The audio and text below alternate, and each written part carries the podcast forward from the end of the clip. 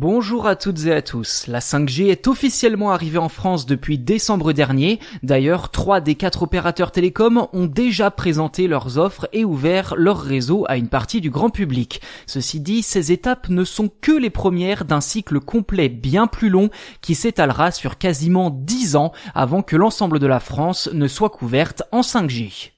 Dès l'année prochaine, en 2022, chaque opérateur devra avoir déployé 3000 sites 5G dans l'Hexagone. Une première étape décisive censée couvrir une bonne partie de la France.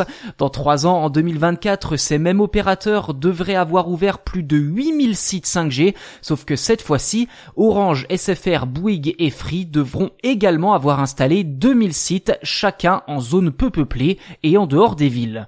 Mais le véritable tournant de la 5G en France devrait avoir lieu en 2025 puisque les opérateurs devront assurer la couverture de grands centres urbains et des axes autoroutiers, soit plus de 16 600 km. Cette même année, les deux tiers de la France devraient avoir accès à la 5G pour un total de plus de 40 000 sites installés par les opérateurs dans le pays. À l'horizon 2027, l'ensemble des routes principales devrait être couvertes en 5G et enfin, ce n'est qu'en 2030 que la couverture 5G à 100% du réseau devrait être effective, soit à l'aube de l'apparition de la 6G. Voilà pour cet épisode consacré au calendrier de la 5G en France ces prochaines années. Si vous l'avez apprécié, n'hésitez pas à vous abonner au podcast sur votre plateforme d'écoute préférée pour ne pas louper les prochains épisodes.